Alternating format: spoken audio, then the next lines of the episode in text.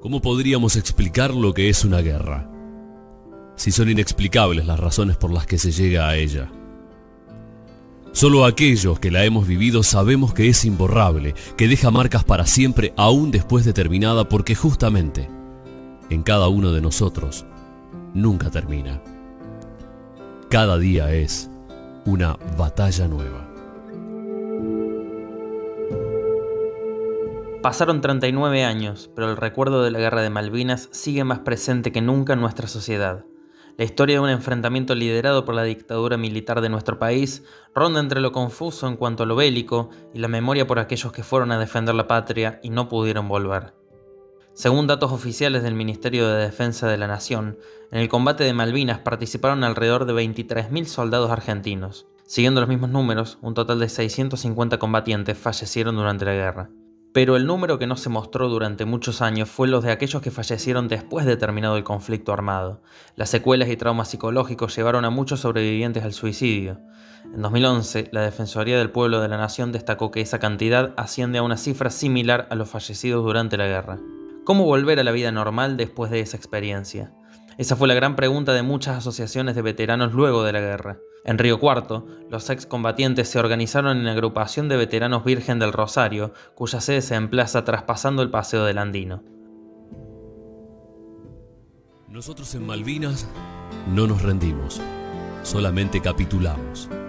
Lo peor de la guerra no fue el frío de las islas, sino el frío que sufrimos a la vuelta. También vivimos la peor de las derrotas, la del olvido y la indiferencia.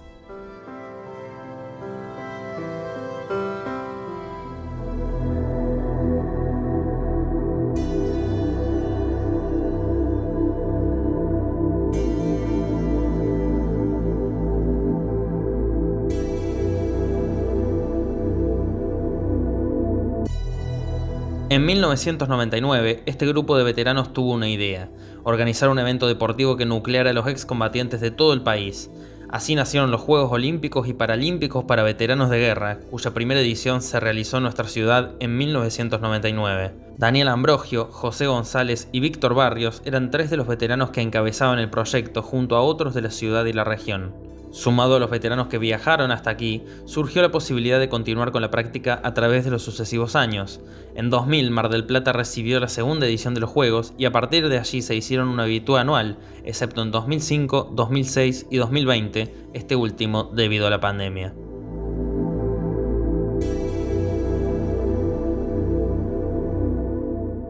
Cada mes de octubre es cita para que 1.500 veteranos de todo el país se movilicen a una sede para disputar los Juegos. Desde su creación, el espíritu de este espacio se basa en el reencuentro con compañeros de todas las provincias, no solo para competir deportivamente, sino para brindarse mutuamente una contención emocional.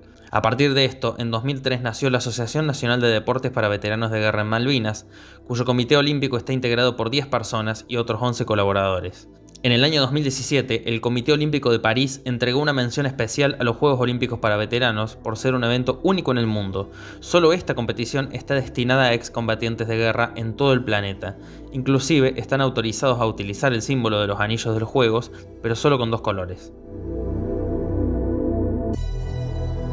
Los Juegos Olímpicos para veteranos de guerra son apenas una de las tantas salidas que encontraron los soldados luego de volver de Malvinas.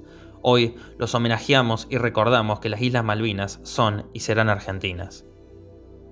Fue una producción